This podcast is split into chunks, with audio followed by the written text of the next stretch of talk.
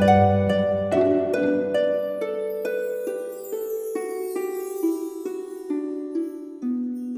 イルセラピーでバラ色の人生。宇宙とつながるミオラジオ。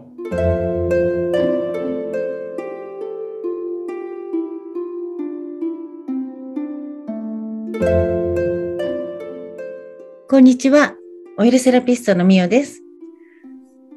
本日も佐々木さんにお越しいただきました佐々木さん今日もよろしくお願いしますはい、お願いいたします。すっかりレギュラーですねはい。あの、居座っちゃってる感じですみません。えすごいありがたいです。なんかね、いっぱいいつも質質問していただいて、あ、私もそっかと思って、自分にとってはもう当たり前のことでも、うんそうやって質問していただくと、あ、なるほどじゃないけど、新しいこう視点をいただけるので、うんうん。そっかそっか。今日は、ちょっとあの、波動についてはい。したいなと思って。はい。言ってましたよね。波動について話してみたいって。うん。そう。そもそも波動って何っていうのもあるんだけど、うん。まあ、ものには何何でもこう波動があってってよく言うじゃない。うんうん波動が合う合わないとかね、言う人もいますよね。うんそあの、漢字って波動の波が波で動く。うん。だからこう波のような、こうなんて言うんだろう、あの、エネルギー。私はもう完全に波動っていうと、エネルギーとか、まあそういう、あの、電気、そういうエネルギーを持った電気だと思ってて、うん。だから波動イコールもうエネルギーとか電気だと思ってます。うん。で、すべてのものにそういう波動を、あの、発してるので、うん。人も、そうですね、人も発してます。で、もっと細かく言うと、臓器ごとに、体の臓器ごとに違うこう波動も発してるし、うん、だから今音で直すこうマシーンとかね、ちょっと進んだもの、あの、があって、うん。こういう音が出してた方が、この内臓は正常だから、その音に近づけるみたいな、そんなね、ちょっとしたメタトロンっていうマシーンもあったりするので、うんうん。もうだから、なんだろう。例えばね、ここにあるペン、ペンとか、携帯も何もこう、すべてのものっていうのは波動を発してますね。うん。なんかそのオイル、うん。皆さんのとこで使ってるオイルとかにもきっといろんな波動があって、うんこれが合うとか合わないとかはい。っていうのがあるのかなと思ってて、うん。あのーなんかこの間、この間っていうか、こう前に、こう、オイルを私手に取ると、みおさんが選んでくれた、うんこれとこれが、えーちょっとここの不調な時にいいですよとか言って選んでくれたオイルを垂らすと、はいふわっとこう、あったかい感じがする？うん。話をしたじゃないですか。はい。そのふわっとあったかい感じは、自分にとってはいい感じですか？なんかすごくここれが、なんか自分にとって、なんかこう、すごい大切っていうか、うんこれで元気になるみたいな、うんうんそういうイメージを私は持ってるんですよね、はいはい。うんそういうこう感じがしたってことは、多分そのオイルはすごく合ってるんですよね。だから波動が合うとも言えるし、うん。うん、必要な波動を持ってる佐々木さんにとって。うん。そっかそっか。だからきっとその、い今日、今日はこれがいいけど、いつも、いつもいつもそれだけじゃなくって、その、合う合わないっていうと、合うものもこう変化していく？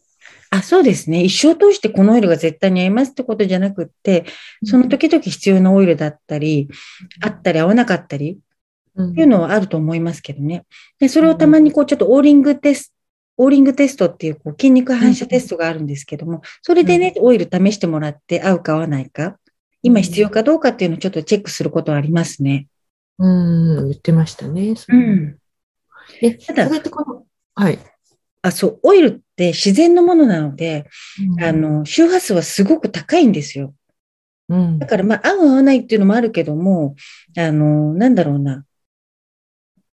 絶対にこう人間にとってわ悪さをするような周波数ではないっていうのを思ってて、今たまたまその人に必要じゃないから合わないって出るだけで、そのオイルが自分にとって悪いとかではないんですけどね。うんあのいくつもこう組み合わせして使ったりするじゃないですか。はい。あれもなんかその、この組み合わせはダメとかっていうのは特になくて、はい。なのかなって勝手に思ってるんですけど。そうですね。この組み合わせはダメってことはないですね。うん。うん。そう、だから本当に面白くって、あの、なんて言うんだろうな。人によって単独で使った方がいい場合と、ミックスした方がいい場合とか、もう本当に様々で、まあ、一個一個すべてね、あの、細かくオーリングテストで調べ、調べられないんですけども、うん。単純にね、こういう、あの、症状がある人はこういうもので、後でこうチェックしたりはするんですけども、やっぱりそこも私の直感を使ったりして、あ、今これ使いたい、この人にこれ使いたいと思ったら、大体あったりとか、あとは自分の好きな香りっていうのは、うんあの、その方にすごく合ってるものが多いですね。あーそうですね。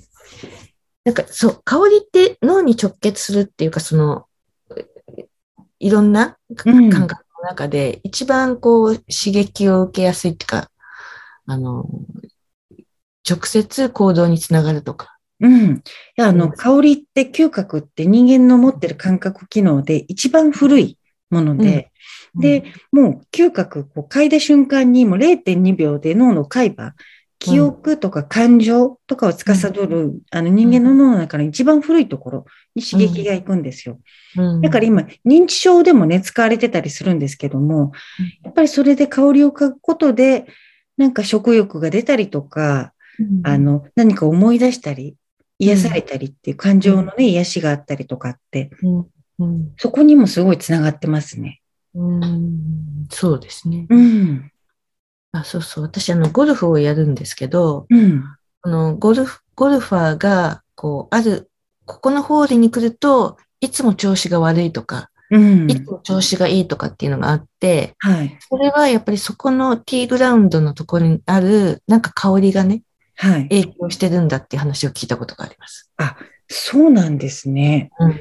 うん。なんかそういうね、思い込みっていうのもあるかもしれないけど、その人にとってこう、ね、例えうんば過去に嫌なこう記憶につながっちゃうような香りがもしそこに漂ってるとしたら、うん。あの、なんかうまくいかないってことはあるかもしれないですね。うん。で逆に言うと自分の好きな香り、元気になる香り香りをいつも持ってると、あ、なんかちょっとっていう時に嗅ぐとパッと戻れるんで、うん。その逆もね。うん。うんあ、なんかさ、そういう香りを味方にしするっていうか、うん自分の好きな香りを、まあ、身にまとってると、なんかこう、今日はいい感じとかありますよね。そうですね。そのうん嗅覚から嗅ぐ、あの、その伝わる刺激、うんエネルギーの刺激もすごくいいんですけども、あの、エッセンシャルオイルって、大体そのさっき言ったように波動が高いので、もうそれ身にまとってるだけで、私はもうなんて言うんだろう、悪いエネルギーからも守ってくれるうん。ようなものもあるだろうし、うん。うん、香りはね、本当に、あの、味方につけたらすごく簡単にね、あの、こう持ち運びもできるアイテムなので、うんぜひぜひなんか味方にしてほしいですね、自分の。そうですね。うん。そう。そんな時にローズオイルとかもいいでそう、すね。ローあの、ローズオイル実はエッセンシャルオイルの中で多分、ほぼ一番波動が高いんですよ。ダントツで高いんですよ。うん。あの、エッセンシャルオイルの王様って言われてるオイル、フランキンセンスがあるんですけど、それ170いくつとか。で、ローズは320以上倍入れてて。いっちゃうんで。すか？うん。そう、だから本当にダントツで高くって、で、私はどっちかっていうと、こう、体感派だから、やっぱりすごい高いもの、高いエネルギーとかにものすごいわーって反応する方なんですけど、だからこれ、本物のローズオイルを垂らした、垂らした時に、あの、普段ね、もう使い慣れてるんで、そんなに別にわーって感動ないんですけど、もう、あの、それ垂らした瞬間のこう細胞の震えじゃないけど、喜びみたいなのに、こうんう、わーってなって、それでトルコまで買いに行っちゃったぐらいなんで、一つ出て。そうなんですよ。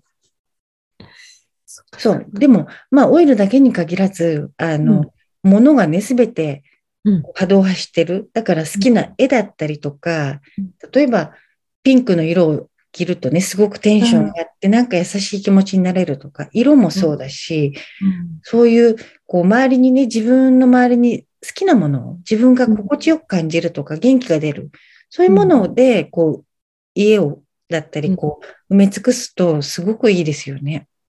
うんなんか、あの、幸せになりそいや、本当に、だってそうですよね。寝るときも自分の好きな色のパジャマを着て、う。あの、なんだろう、好きな色の枕で、まあ、色だったり質感だったり、うんね、そういうのに囲まれるって、もうそれだけで幸せになりますよね。うんそうですね、うんそう。そういうことにちゃんと敏感でいたいですね。本当そうですね。そう波うん動はやっぱり、あの、そういうのってね、見えないことなので、ちょっと意識しないと、そんなこと忘れちゃうけども、あ、なんかこれいいなと思うものは、やっぱり身の回りに置いとく。うん。で、またその自分に合うかどうか、うんそのものとか人だったりもそうなんですけど、人同士もね、やっぱり波動の、こう、あ合う合わないってあると思うので、自分に合うのかどうかっていうのがすぐにわかるように、うんその感覚を高めておく。うん大事、大事。大事。うん。そう。夜は、あの、ローズオイルで、あの、いい、幸せな気分で。ねえ、本当幸せな気分で一日を置いてほしいですね。うん、そうですね。うん。で、佐々木さんはローズのオイルの前に、あれですよね。あの、好きなワインで、はい。ワインの香りでね、癒されて。はい。あの、幸せな気分になって、寝ます。はい。はい。いや、本当なんか本当に好きなものに囲まれて、またその感性を高めていって、まあ芸術ってそういうことだと思うので、うん。芸術見てわーって感動するっていうことは、やっぱりその芸術がね、すごく大きな波動をたあの発してると思うので、多くの人を感動させたりね、することができるんでしょうね。うんそうですね。今度ちょっとあの、芸術の話もしたいな。私が好きな、あの、アーティストがいるので。ああ、じゃあ次回はぜひ芸術の話にしましょう。今、はい芸術で言いかけたのは、ああ、の、芸術は宗教の母だって言うんですよ。へーっていう、またちょっと話すと変わった話につながっていっちゃうので、これはぜひぜひ次回にうん芸術って何っていう話しましょうね。あ、そうですね。じゃあ、あの、岡本太郎さんとか呼んだりして。はい。はい。岡本太郎大好きですよ、私。本当ですか？はい。じゃあ次回は芸術の話ということで、本日はここまでとなります。はい。はい。